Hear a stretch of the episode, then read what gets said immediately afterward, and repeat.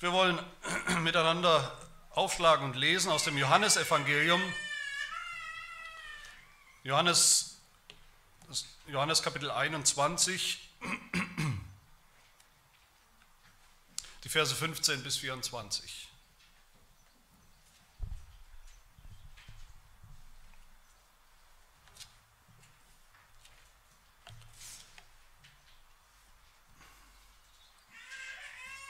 Johannes 21 ab Vers 15. Hört das Wort Gottes. Als sie nun gefrühstückt hatten, spricht Jesus zu Simon Petrus, Simon, Sohn des Jonas, liebst du mich mehr als diese? Er spricht zu ihm, ja Herr, du weißt, dass ich dich lieb habe. Er spricht zu ihm, weide meine Lämmer. Wiederum spricht er zum zweiten Mal zu ihm, Simon, Sohn des Jonas, liebst du mich? Er antwortete, ja Herr, du weißt, dass ich dich lieb habe. Er spricht zu ihm, hüte meine Schafe. Und das dritte Mal fragt er ihn, Simon, Sohn des Jonas, hast du mich lieb? Da wurde Petrus traurig, dass er ihn das dritte Mal fragte, hast du mich lieb? Und er sprach zu ihm, Herr, du weißt alle Dinge, du weißt, dass ich dich lieb habe. Jesus spricht zu ihm, weide meine Schafe. Wahrlich, wahrlich, ich sage dir, als du jünger warst, gürtetest du dich selbst und gingst, wohin du wolltest. Wenn du aber alt geworden bist, wirst du deine Hände ausstrecken und ein anderer wird dich gürten und führen, wohin du nicht willst. Dies aber sagte er, um anzudeuten, durch welchen Tod er Gott verherrlichen werde. Und nachdem er das gesagt hatte, spricht er zu ihm, folge mir nach. Petrus aber wandte, wandte sich um und sah den Jünger folgen, den Jesus liebte, der sich auch beim Abendmahl an seine Brust gelehnt und gefragt hatte, Herr, wer ist's, der dich verrät? Als Petrus diesen sah, spricht er zu Jesus, Herr, was ist aber mit diesem? Jesus spricht zu ihm, wenn ich will, dass er bleibe, bis ich komme, was geht es dich an? Folge du mir nach. Daher kam nun dieses Wort auf unter den Brüdern, dieser Jünger stirbt nicht. Und doch hat Jesus nicht zu ihm gesagt, er sterbe nicht, sondern wenn ich will, dass er bleibe, bis ich komme, was geht es dich an? Das ist das Zeugnis der Jünger, der von diesen Dingen Zeugnis ablegt und dies geschrieben hat. Und wir wissen, dass sein Zeugnis wahr ist.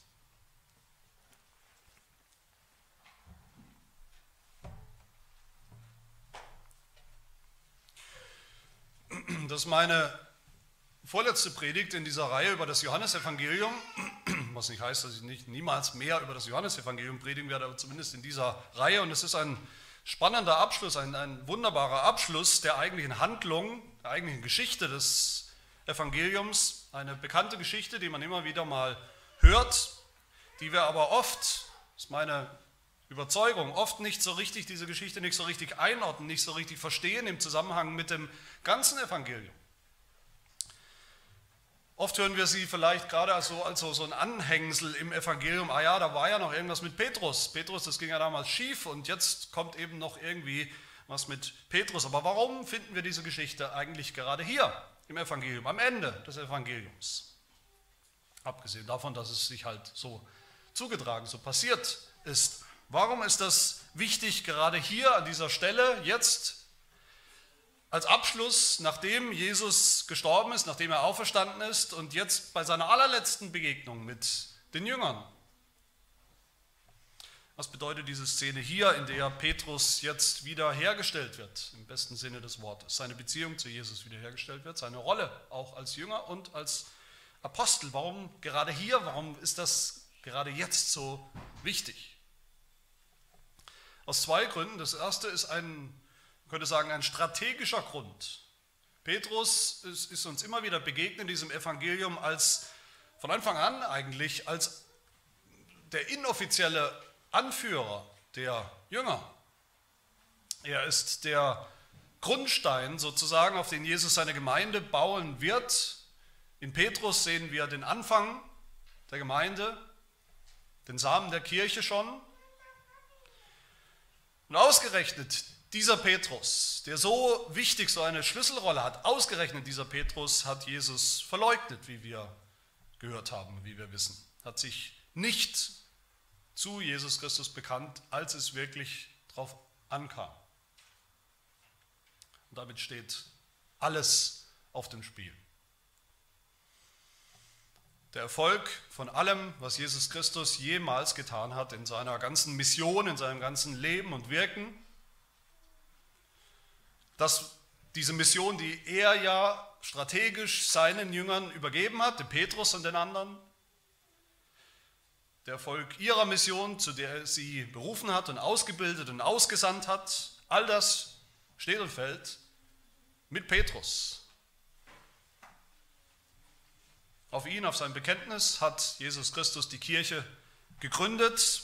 Als er zu ihm gesagt hat, Matthäus 16, hören wir davon, Matthäus 16, Vers 18, du bist Petrus, was bedeutet Felsen, und auf diesen Felsen will ich meine Gemeinde bauen und die Pforten des Totenreichs sollen sie nicht überwältigen. All das steht hier auf dem Spiel. Das müssen wir uns bewusst machen, worum es hier geht, strategisch geht für die Sache Jesu, für die Zukunft der Jünger, für die Zukunft der Gemeinde überhaupt. Wir kennen auch, denke ich, diese Situation heute, wenn wir auf die Kirche, die Gemeinde schauen, wo wir manchmal denken, wir sehen auch eigentlich keine Zukunft für die wahre Gemeinde, für die wahre Kirche Jesu Christi in der Welt. Es sieht schwarz aus, strategisch gesehen. Da ist eigentlich nur ein Haufen menschliches Versagen, Scheitern. Wir wissen nicht so richtig, wie die Kirche überhaupt noch eine Zukunft haben soll in der Welt. Und natürlich ist das kein Spiel. Ich habe gesagt, da steht was auf dem Spiel, aber es ist kein Spiel. Gott weiß natürlich, was er tut. Sein Plan für die Kirche kann nicht scheitern. Und so ist diese letzte Begegnung von Jesus mit Petrus natürlich kein zufälliges, keine zufällige Begegnung, kein zufälliges Nachspiel, keine, überhaupt kein Zufall, sondern immer schon geplant, gut getimt, strategisch eingefädelt von Jesus Christus an genau dieser Stelle zu genau diesem Zeitpunkt. Wie wir sehen werden. Aber noch aus einem anderen Grund ist diese Geschichte so wichtig hier für uns, so gut für uns, hilfreich für uns, nämlich aus einem seelsorglichen Grund. Weil wir hier sehen in diesem Text ein wichtiges Prinzip, nämlich wie Jesus mit denen umgeht, auch ganz allgemein mit denen umgeht, die ihn verleugnet haben, die ihn verleugnen. Als es darauf ankam. Wir sind natürlich nicht Petrus, wir sind keine Apostel. Die meisten von euch sind auch keine Pastoren und Älteste, wo man sozusagen noch irgendwas davon mehr oder weniger direkt anwenden könnte. Aber das Prinzip, das Prinzip bleibt, das Prinzip des Evangeliums, wie Jesus umgeht mit denen, die sich mal zu ihm bekannt haben aber die dann versagt haben, die sich an ihm versündigt haben, schlimm versündigt haben. Im Gemeindedienst vielleicht auch, ja, aber auch im ganz normalen Dienst, in der ganz normalen Berufung als Christen, als seine Jünger, in der Nachfolge. Wie ging es Petrus hier? Genau wissen wir es natürlich nicht. Wir würden uns wünschen, wir hätten noch ein paar äh, Details. Genau wissen wir es nicht, aber natürlich wusste Petrus ganz genau, was er getan hat. Er wusste ganz genau, wie schlimm er gesündigt hat, wie schlimm er Jesus verleugnet hat. Das hat er sicher nicht vergessen in dieser kurzen Zeit. Und weil er sowieso ein Versager war, war er kurz davor, alles hinzuwerfen, aufzugeben im Glauben. Er war ja schon zurückgekehrt, wie wir gesehen haben, er war zurückgekehrt in sein altes Leben, in seinen alten Beruf als, als Fischer das, was zwischendrin passiert ist mit der Berufung jetzt als neuer, äh, mit der neuen Berufung, das hat er schon fast wieder aufgegeben. Für ihn war das Thema Nachfolge, Jünger Jesu zu sein, eigentlich hier schon fast vollständig abgehakt. Und vielleicht kennen wir das auch, vielleicht kennst du das auch, vielleicht kennst du es auch ganz aktuell, konkret. Sowas, ein belastetes Gewissen wegen einer bestimmten Sünde, ein schweres Herz, weil wir Jesus enttäuscht, verleugnet haben, wo wir hätten anders reagieren sollen, bekennen sollen, wo wir Gelegenheit hatten, uns zu ihm zu stellen, zu ihm bekennen als Jünger oder weil wir irgendeine andere Sünde begangen haben, von der wir jetzt denken, das ist sie. Das ist die Sünde, die mich jetzt endgültig disqualifiziert als Jünger Jesu. Ich bin es nicht wert, mich überhaupt ein Jünger Jesu zu nennen, ein Christ zu nennen. Und vielleicht bist du deshalb auch an so einem Punkt oder in der Nähe von so einem Punkt, wo du bereit bist, einen Haken dahinter zu setzen, hinter das Thema Jünger sein, Christ sein, ein für alle Mal. Genau dann ist auch diese Geschichte für uns. Wir wollen uns anschauen, was Jesus hier tut mit Petrus, wie er mit ihm umgeht, das Evangelium, das uns allen hier begegnet. Die gute Nachricht genau für solche Versager und Sünder.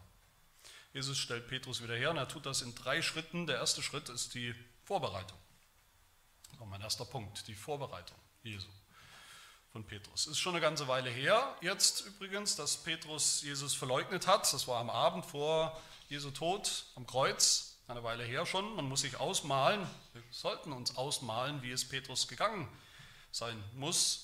Natürlich direkt danach gegangen ist, das haben wir gehört. Wir haben gesehen, wie er ein Stück weit zur Erkenntnis gekommen ist, wie er geweint hat. Aber wir müssen uns versuchen auszumalen, wie es Petrus dann erst ging, als Jesus tatsächlich tot war gestorben war, als dieser Jesus gestorben war, bevor Petrus noch irgendeine Chance hatte, selbst wenn er wollte, die Beziehung zu Jesus, das, was er ihm angetan hat, irgendwie in irgendeiner Art und Weise wieder gut zu machen. Da war nichts mehr gut zu machen, da war nichts mehr wiederherzustellen. Aus und vorbei. Ob er sich selbst Vorwürfe gemacht hat, wissen wir nicht, aber die Schuld war natürlich da. Die Schuld hat ihn sicher fast innerlich aufgefressen. Und dann ist Jesus auferstanden und Petrus hat das auch erkannt, hat es auch ja, erkannt, dass das passiert ist.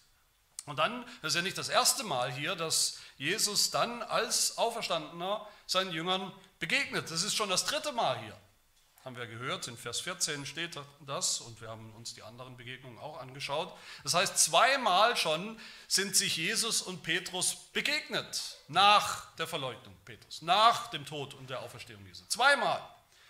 Und das waren sicherlich sehr gemischte Begegnungen, bitter-süße Begegnungen zwischen Jesus und Petrus. Gemischte Gefühle. Ja, Freude einerseits bei Petrus, irgendwie Freude, da ist was Grandioses passiert, Jesus ist wieder da, ist auferstanden. Aber gleichzeitig können wir uns sicher vorstellen, auch ein, ein Petrus mit einem pochenden Herzen, mit einem schlechten Gewissen, mit einem furchtbar schlechten Gewissen, der nicht richtig wusste, wie er mit diesem Jesus umgehen soll. Zweimal hat Jesus von seiner Seite nichts gesagt zu Petrus. Kein Wort. Und kein Wort zu diesem schlimmen Versagen von Petrus. Mit Thomas hat sich Jesus schon auseinandergesetzt. Thomas, der auch Probleme hatte, der gezweifelt hat an der Auferstehung. Mit Thomas alles klar. Aber warum lässt Jesus Petrus so lang links liegen? Sicher nicht aus Lieblosigkeit, sicher nicht als Strafe. Jetzt muss der mal so richtig bestraft werden. Warten, bis er an der Reihe ist. So ist Jesus nicht, sondern weil Jesus weiß, dass Petrus aus irgendeinem Grund, dass er genau diese Zeit braucht brauchte. Vielleicht ist Petrus vorher noch nicht so richtig zur Einsicht gekommen, was er eigentlich getan hat. Vielleicht hat ihn noch nicht die, die, die Größe und die Wucht seiner Sünde, seiner Schuld berührt und getroffen mit voller Breitseite. Vielleicht ist das noch nicht passiert vorher. Vielleicht war Petrus sogar vorher noch irgendwie stolz und, und selbstgerecht, noch irgendwie immer noch wütend auf Jesus, wie wir gesehen haben, wütend darauf, dass er nicht, dass er sich sogar töten lässt, was er nicht sein darf, nicht sein kann. Vielleicht war er bisher einfach noch nicht bußfertig. Ja, vielleicht hätte Petrus bei dem ersten oder zweiten Treffen mit Jesus, bei der ersten oder zweiten Begegnung, wenn Jesus ihn da gefragt hätte, liebst du mich? Vielleicht hätte er anders geantwortet.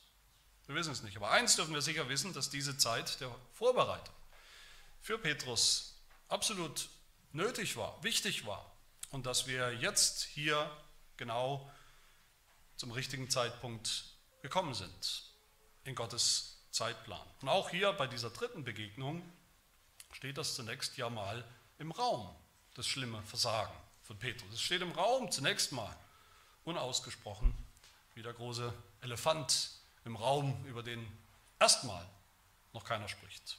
Aber jetzt ist der richtige Zeitpunkt gekommen, wo Jesus das tut, wo Jesus die Sünde anspricht.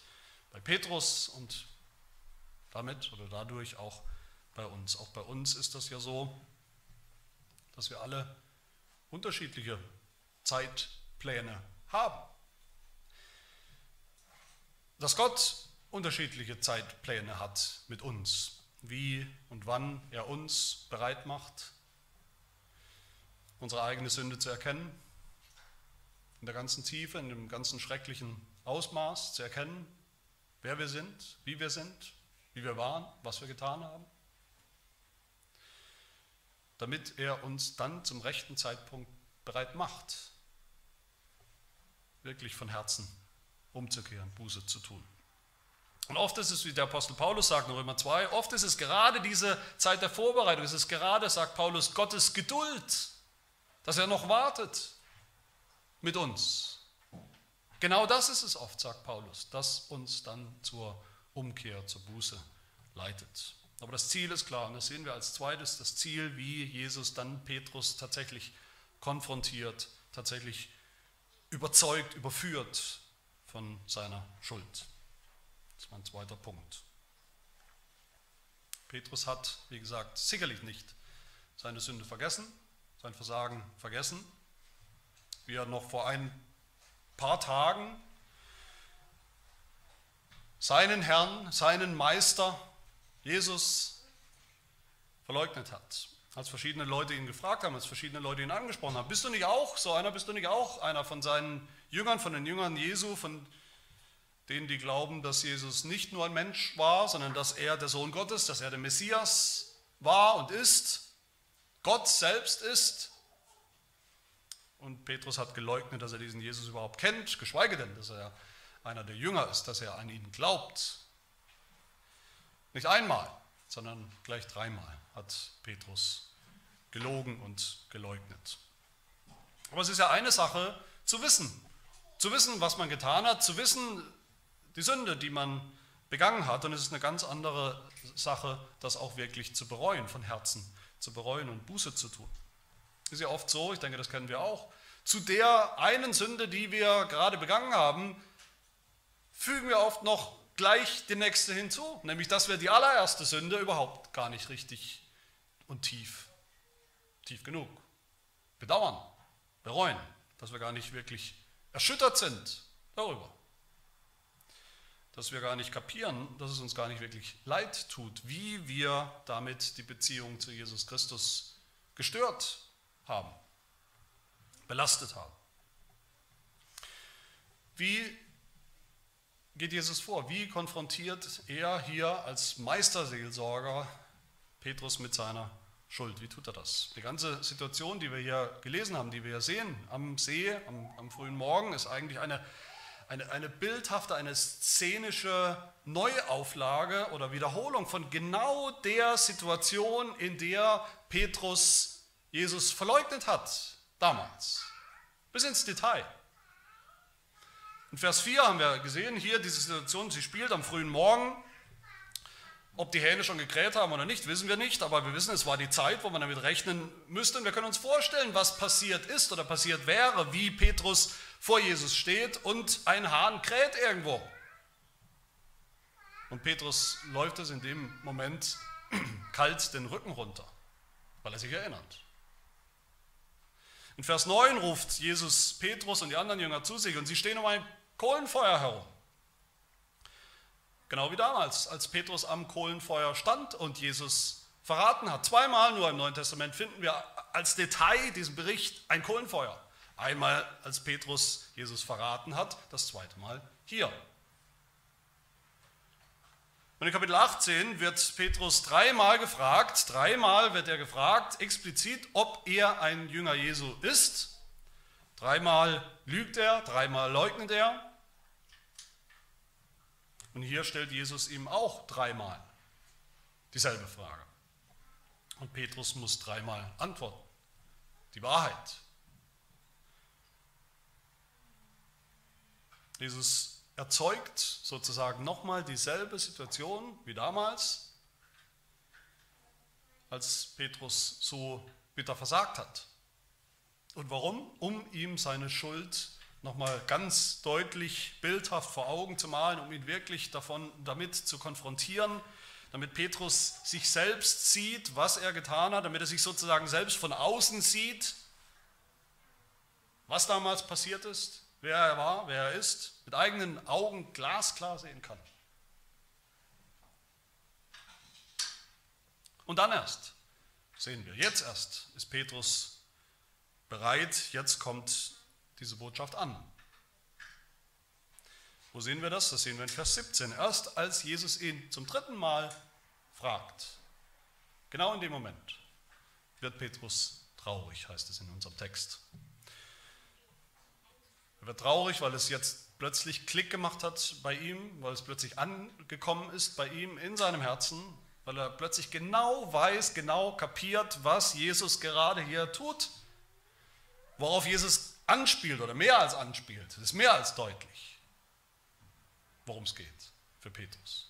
Dreimal antwortet Petrus, Herr, du weißt es, du weißt, du kennst die Antwort sowieso schon auf die Frage. Am Ende in Vers 17 sagt er sogar, Herr, du weißt alle Dinge. Aber Jesus weiß nicht nur eben der Antwort auf die Frage, ob Petrus ihn wirklich liebt. Jesus weiß auch alle Dinge, er weiß auch alle Sünden. Er kennt auch die Sünde von Petrus, schon längst. Das sieht Petrus ja auch ein, das erkennt er hier. Und auch uns sollte das immer wieder ein Anlass sein, Buße zu tun wegen unserer eigenen Sünden. Nämlich diese Erkenntnis, dass Jesus ja alles schon längst weiß, dass er jede einzelne unserer Sünden schon längst weiß. Wir sagen ihm, wenn wir unsere Sünden bekennen, sagen wir Jesus niemals was Neues. Die ist schlimm, die ist schockierend, unsere Sünde, ja, aber am Ende schockiert sie Jesus nicht wirklich, der sie sowieso schon weiß und kennt, der uns durch und durch kennt. Jesus will nur, dass wir sie selbst erkennen und aussprechen, Buße tun. Jesus konfrontiert uns mit dem, mit dem Ausmaß unserer Sünde, mit dem, wozu wir fähig sind, wozu wir in der Lage sind und was wir auch tatsächlich getan haben. Und das macht uns auch traurig, das sollte uns traurig machen, das tut auch weh das zu erkennen, aber ohne so eine schmerzhafte Erkenntnis, wie schlimm unsere Sünde wirklich war und schlimmer noch, wie schlimm wir eigentlich sind als Sünder. Ohne das gibt es auch keine echte Vergebung, keine echte Wiederherstellung. Und das ist der dritte Schritt hier. Jesus stellt Petrus dann wieder her, stellt ihn ganz wieder her, stellt ihn wieder her in jeder Beziehung. Beziehung, das ist mein dritter Punkt. Beziehung ist eigentlich ein sehr wichtiges, ein gutes Schlagwort hier. Wir sehen gerade in dieser Geschichte von, von Petrus, in seinem Fall, in seinem Versagen, in seiner Sünde, sehen wir, dass Sünde immer in allererster Linie ein, ein Beziehungskiller ist. Sünde ist ein, ein, ein Beziehungstöter. Sünde trübt, stört, behindert, Zuallererst unsere Beziehung mit Jesus. Das ist immer so. Und deshalb ist das auch das Erste, was Jesus wiederherstellt hier, die Beziehung, die Beziehung zu Petrus. Seine dreifache Frage an Petrus, liebst du mich? Das wissen wir alle. Die Frage nach Liebe zwischen Jesus und Petrus oder Petrus und Jesus, das ist eine Beziehungsfrage, da geht es um die Beziehung.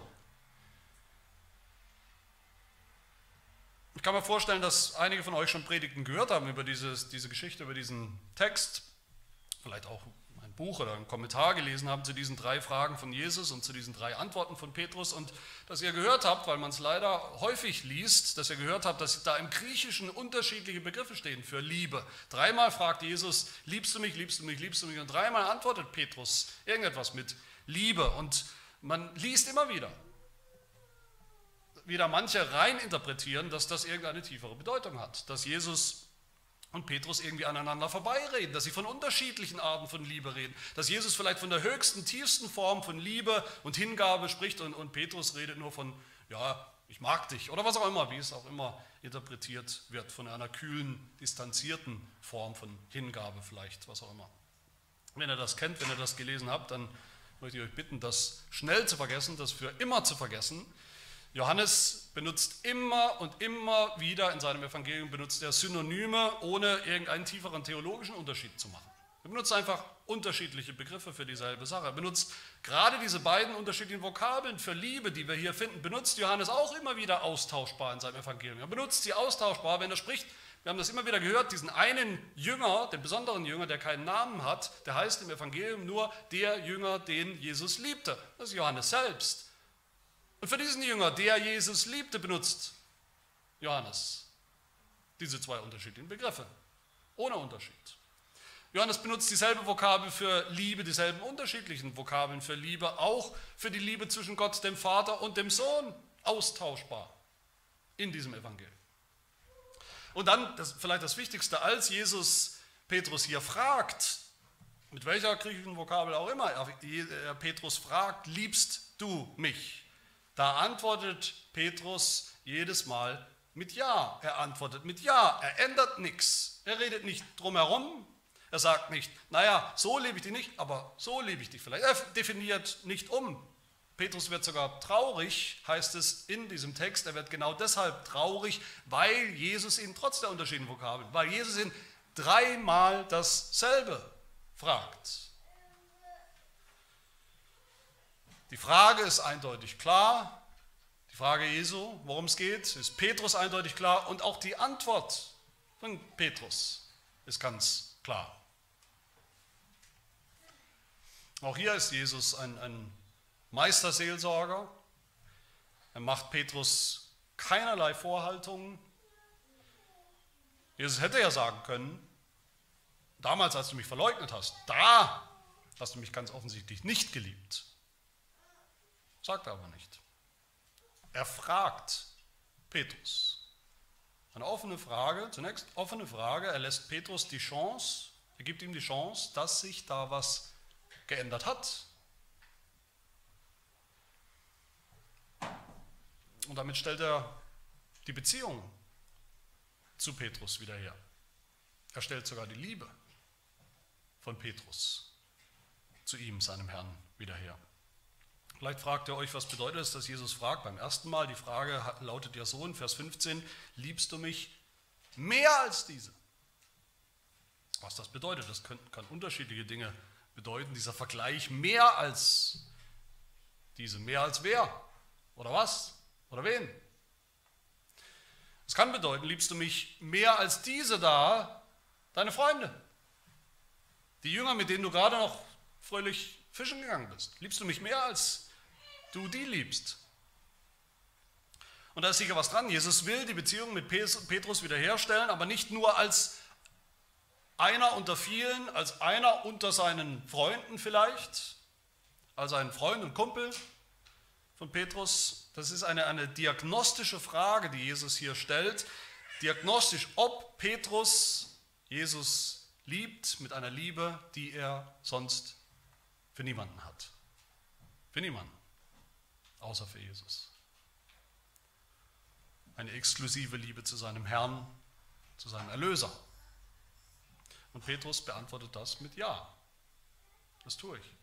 Die Frage kann auch bedeuten, liebst du mich mehr als diese, also die anderen Jünger, mich lieben? Liebst du mich mehr als die mich lieben?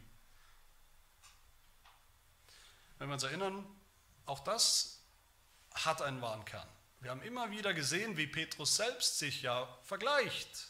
Er hat sich gerne verglichen mit den anderen Jüngern. Er wollte ihn immer ein Stück voraus sein, immer der Erste sein. Jesus hat vorhergesagt, dass die Jünger an einem Punkt, nämlich am Kreuz, dass alle Jünger Anstoß nehmen werden, sich ärgern werden und, und, und zweifeln werden, Anstoß nehmen werden an Jesus, sich abwenden, wenn er ans Kreuz geht. Und was hatte Petrus gesagt? Matthäus 26, Vers 33. Selbst wenn alle anderen Jünger, bei denen ist es klar, okay, alle anderen Jünger werden Anstoß nehmen, aber ich niemals. Ich liebe dich mehr. Ich bin bereit, mehr zu tun für dich. Mehr als alle anderen. bis er gescheitert ist. Komplett. Und auch hier fragt Jesus wieder in diese Richtung diagnostisch, lieb, Petrus, liebst du mich jetzt, liebst du mich jetzt wieder mehr als alle anderen mit dieser besonderen, besonders hingebungsvollen Liebe? Und auch das beantwortet Petrus mit Ja. Oder diese Frage Jesu kann auch bedeuten, liebst du mich mehr als diese Dinge? Das Fischen, das alte Leben, den alten bekannten Lebenswandel, zu dem Petrus ja zurückgekehrt ist an dieser Stelle. Liebst du mich mehr als diese Dinge, als dein irdisches Leben?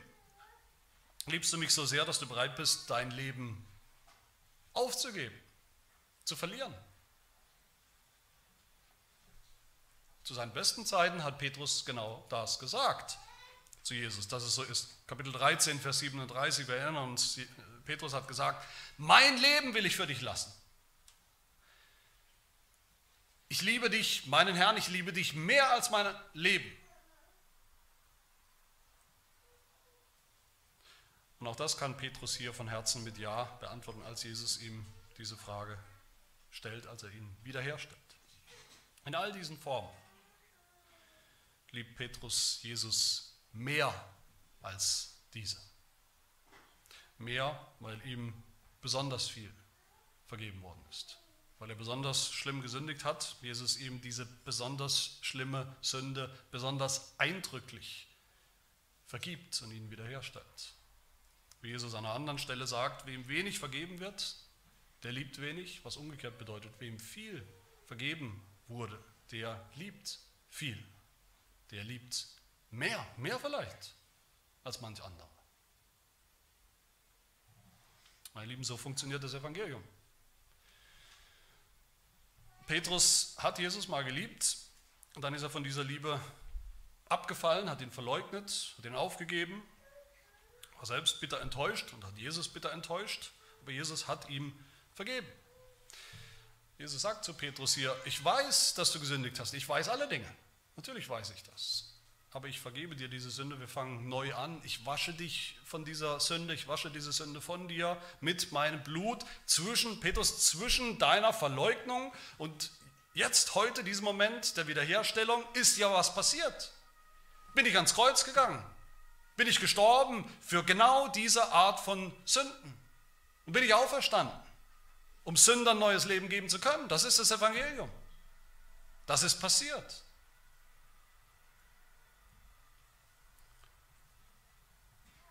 Und hinterher, als Jesus Petrus so vergibt und wiederherstellt, liebt Petrus ihn nicht weniger, sondern mehr, viel mehr. Das ist das Evangelium. Da bleibt nichts zurück, da bleibt kein Makel zurück in der Beziehung, keine immer noch ein bisschen gestörte Beziehung, weil es ist halt einmal schiefgegangen.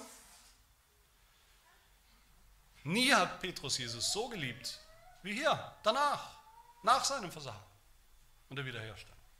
Nie war die Beziehung so eng, nie war die Liebe so tief, als nach dem Kreuz und nach der Auferstehung, die ja die Grundlage sind für, dafür, dass Petrus diese Vergebung, diese Wiederherstellung bekommen kann, empfangen kann. Und auch das gilt für uns, für uns alle heute, ganz genauso. Wenn uns die Liebe fehlt, wenn wir vielleicht diese erste Liebe, die wir vielleicht mal hatten, zu Jesus Christus verloren haben und wir wissen nicht, wie wir sie wiederfinden können. Woran liegt es? Woran liegt das, wenn diese Liebe aufhört oder erkaltet? An Sünde. Es liegt immer an Sünde. Es liegt an Sünde, die wir getan haben, die wir nicht bekannt haben, die wir nicht bereut haben, für die wir nicht, noch nicht ganz greifbar und, und, und real die Vergebung Jesu zugesprochen bekommen haben. Die Vergebung, die dann die Beziehung wiederherstellt zu Jesus, die gestörte Beziehung. Was sollen wir dann tun, wenn das so ist, wenn das auf uns zutrifft? In Offenbarung Kapitel 2 sagt Jesus zur Gemeinde, zur Kirche, zu seinen Jüngern, ich habe etwas gegen dich vorzubringen, ich habe gegen dich, dass du deine erste Liebe verlassen hast. Ist weg. Und was soll die Kirche dann tun? Sagt Jesus dort, Vers 5, bedenke nun, wovon du gefallen bist und tue Buße. Buße erneuert die Beziehung. Das gilt übrigens auch für die Ehe und für die Familie. Das gilt besonders auch für die Beziehung zu Jesus. Und nachdem Jesus die Beziehung zu Petrus wiederherstellt, stellt er auch dann in einem letzten Schritt seine, seine Berufung wieder her, seinen Dienst, seine Aufgabe, eine besondere Stellung als Apostel. Jesus hat Petrus ja schon längst berufen, vor Jahren hat er ihn schon berufen als Jünger. Lukas 5 berichtet davon, diese erste Begegnung zwischen Jesus und Petrus, die allererste Begegnung. Da hat Jesus Petrus auch bei seinem Namen genannt, wie hier, bei seinem ganzen Namen, hat ihm befohlen, Netze auszuwerfen und, und, und er fängt, überraschenderweise fängt er ein ganzes Netz voller Fische. Petrus war geschockt, aber Jesus hat ihn zu noch viel mehr berufen. Jesus sagt dort zu ihm in Lukas 5, fürchte dich nicht, von nun an sollst du Menschen fangen, Menschen fischen. Und natürlich ist diese Szene hier in Kapitel 21, die wir schon gehört haben, auch wieder vom Fischen, auch eine Neuauflage, eine Neuauflage der Berufung, der Berufungsgeschichte von Petrus. Jesus erinnert Petrus an seine Berufung, die er vergessen hat die er schon fast komplett aufgegeben hat. Die Berufung zum Menschenfischer. Und wie damals ruft er ihn weg, ruft er Petrus weg von seinem alten Leben, zunächst mit dem ganz einfachen Befehl, auch wie damals, wortwörtlich dasselbe, hier in Vers 19, folge mir nach, wie am Anfang, folge mir nach, darum geht's. Und dann macht das noch deutlicher, einen, einen klaren, noch klareren, deutlicheren Befehl, einen dreifachen Befehl, Vers 15, Vers 16, Vers 17, weide meine Lämmer. Hüte meine Schafe, weide meine Schafe. Übrigens auch das, Schafe, Lämmer, Weiden, Hüten, austauschbare Begriffe für ein und dieselbe Sache. Nämlich seinen Dienst als Jünger, als Pastor, als Hirte, als Apostel der Gemeinde, der Schafe. All derer, die jetzt schon an seiner Seite stehen von Petrus als Mitjünger und die noch kommen werden, die noch glauben werden durch seinen Dienst, durch seine Verkündigung in Zukunft. Und diesen Dienst als Apostel, als Hirte von Sündern, kann Petrus natürlich nur tun, wenn er, wenn er selbst verstanden hat, wie das Evangelium funktioniert, am eigenen Leib erlebt hat. Wie Jesus mit ihm selbst, einem schlimmen Sünder, umgeht, welche Gnade, welche Vergebung er selbst empfangen hat damit er dann ganz genau so auch mit den Schafen, den Lämmchen der Gemeinde umgehen kann und sie genauso hütet und weidet und führt auf der grünen Weidewiese des Evangeliums, der Vergebung, der Sünden, der Wiederherstellung, der Beziehung zu Gott durch Jesus Christus, der Annahme bei Gott. Wiederherstellung von Sündern, das ist ja im tiefsten Kern ist das das Evangelium. Wiederherstellung von denen, die besonders tief gefallen sind. Auch hier sehen wir die Kraft des Evangeliums, sehen wir die Kraft des Evangeliums darin, wie Jesus dann Petrus am Ende nicht einen Deut weniger gebraucht, als er ihn vorher berufen hat, sondern jetzt noch viel, viel mehr, in einer Potenz höher. So funktioniert das Evangelium, so objektiv echt gültig ist Sündenvergebung, dass Jesus dann nicht sagt, nicht mit einer Silbe sagt, okay, jetzt bin ich aber schlauer.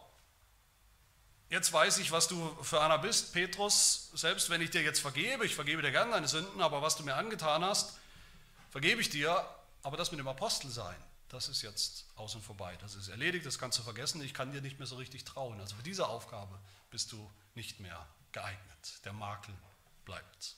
Nein, Jesus erneuert hier vollständig diese Berufung, die er Petrus gegeben hat.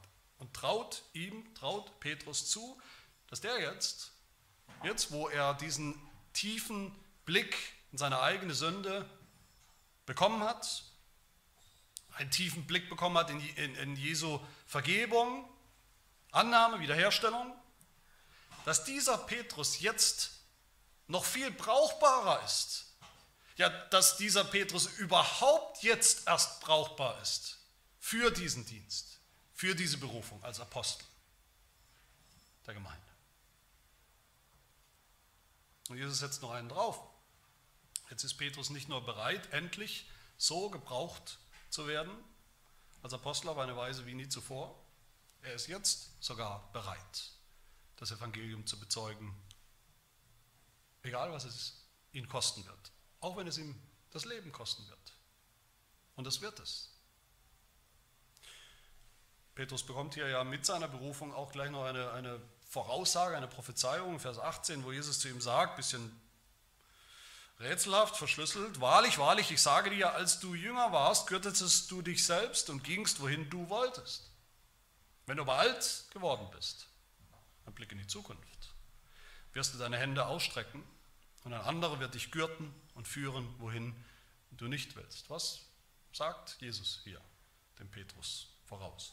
Dass er, wenn er alt sein wird, seine Hände ausstrecken wird und gefesselt wird und dahin geführt wird, wo er nicht will, nämlich ans Kreuz. In der damaligen Zeit war diese Redewendung, seine Hände ausstrecken, ausgestreckt, die Hände ausgestreckt bekommen, das war eine feststehende Umschreibung für Kreuzigung. Im Querbalken des Kreuzes, so wie Jesus mit ausgestreckten Armen gebunden oder festgenagelt zu werden. Das bestätigt uns ja Johannes im nächsten Vers, dass wir das nicht so interpretieren, nur da heißt es, dies aber sagte Jesus, um anzudeuten, durch welchen Tod er, Petrus, sterben wird, Gott verherrlichen wird. Durch welchen Tod? Es geht um den Tod. Petrus.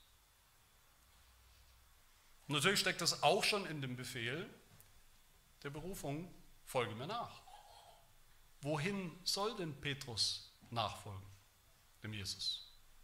Er soll ihm folgen in seinem Leben, in seinem Dienst als Jünger und er wird ihm sogar nachfolgen in den Tod, indem er sterben wird, indem Petrus sterben wird, wenn die Zeit kommt, als Märtyrer, wegen des Glaubens, um des Evangeliums willen, das er verkündigt, wo immer er kann. Wegen seiner Verkündigung, wegen der Mission in der Welt wird er sterben. Was für Petrus am Ende eine Ehre, eine Auszeichnung sein wird. Die Tradition berichtet uns das, dass das auch so gekommen ist, dass Petrus als Märtyrer für den Glauben, wegen des Glaubens gestorben ist, an einem Kreuz treu geblieben ist, bis in den Tod, aus Liebe zu Jesus, zu diesem Jesus, der ihn wiederhergestellt hat, aus Liebe zum Evangelium. Petrus hat das verstanden, diese Prophezeiung. Und er war bereit. Er war bereit dazu, wie sein zukünftiges Leben dann ja auch so eindrucksvoll beweist. Und diese Begegnung endet damit, dass Petrus sich erkundigt nach einem anderen Jünger. Dreht sich um und er sieht den Jünger auch folgen, den Jesus liebte, den Johannes. Und er fragt Jesus, Herr, was ist mit diesem? Was ist mit dem? In anderen Worten sagt Petrus hier, mich hast du gerade berufen, mich hast du gerade neu berufen, das Evangelium zu predigen, mich hast du berufen sogar zum Tod als Märtyrer um dieses Evangeliums willen. Wie ist das mit anderen? Werden es andere vielleicht leichter haben?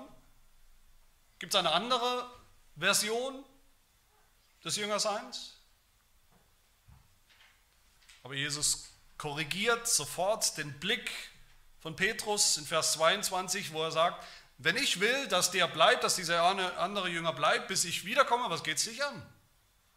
Selbst wenn ich das wollte, selbst wenn ich wollte, dass Johannes nicht stirbt als Märtyrer, was man die so verstanden haben. Vers 23 lesen wir, als hätte Jesus gesagt, dass dieser Johannes überhaupt nie sterben wird, was Jesus nicht gesagt hat. Jesus redet sowieso nur, Jesus redet rein hypothetisch hier wenn ich das wollte, dass Johannes 500 Jahre alt wird. Was geht es dich an? Das braucht dich überhaupt nicht zu interessieren. Folge du einfach der einfachen Regel, folge du, du betont Jesus hier. Du, Petrus, folge mir nach. Du. So einfach und so schwer das ist. Schau nicht nach links, nach rechts, wie andere mir nachfolgen, welches Schicksal vielleicht andere Nachfolger, andere Jünger ereignet, andere Apostel ereignet, ereilt. Vergleiche dich nicht, kritisiere nicht, halte dich nicht für besser, halte dich nicht für schlechter. Schau auf mich, folge mir nach, deiner Berufung. Alles andere überlasse mir. Und auch das ist hier wieder eine Botschaft für uns, liebe Geschwister. Wir sind keine Apostel, wir haben nicht diese besondere Berufung zum Apostel, wir haben auch vielleicht keine spezielle Funktion in der Gemeinde. Wir haben auch keine besondere Prophezeiung über unser Lebensende. Aber wir sind auch berufen von Jesus. Wir sind berufen als seine Jünger. Wir sind berufen zu glauben an Jesus, ihn zu erkennen als den Messias, den Sohn Gottes, den Erlöser. Wir sind berufen, auch berufen, unsere alten Netze, die Netze des alten Lebens zu verlassen, des ungläubigen Lebens hinter uns zu lassen. Wir sind auch berufen, ihm nachzufolgen, auf sein Wort zu vertrauen. Auch wir sind berufen, das Evangelium von der Sündenvergebung anderen zu bringen, zu sagen, in der Welt zu sagen. Und auch wir sollen und dürfen es dabei ganz ihm überlassen, welche Konsequenzen es hat in unserem Leben. Kurzfristig oder langfristig. Diese Berufung als Christ, als Jünger Jesu. Das ist nicht für jeden gleich. Aber so funktioniert das Evangelium. Selbst die schlimmsten Sünder stellt Jesus wieder her stellt ihre Liebe wieder her, stellt sie so wieder her, dass wir ihn sogar nach der Vergebung und Wiederherstellung mehr lieben als vorher. Selbst nach dem größten Versagen in unserer Berufung als Christen, als Jünger, stellt er uns wieder her, wenn wir Buße tun und gebraucht uns danach nicht einen Deut weniger sogar noch mehr, noch wirksamer. Jesus gebraucht nicht vollkommene Überflieger, Superchristen, sondern er gebraucht sowieso gebrochene und wiederhergestellte Sünder, die ihn lieben. Das ist die gute Nachricht, eine wunderbare Nachricht. Lasst uns zu ihm kommen, immer wieder neu, zu Jesus kommen mit unserer Sünde, die wir getan haben, die wir vor allem gegen ihn getan haben, die ein Bruch, eine Störung der Beziehung ist. Mit unserem Versagen in der Nachfolge, egal wie groß oder wie klein es ist, wie sehr wir uns schämen deshalb, wie sehr wir meinen, dass wir uns vielleicht selbst jetzt endgültig disqualifiziert haben, damit er uns wieder neu seine Gnade, seine Vergebung schenken kann, die Beziehung wiederherstellen kann, was er tut, unsere Liebe erneuern kann und dann auch unsere Berufung erneuern kann als seine Jünger in der Welt, unser ganzes Leben lang. Amen. Wir wollen beten.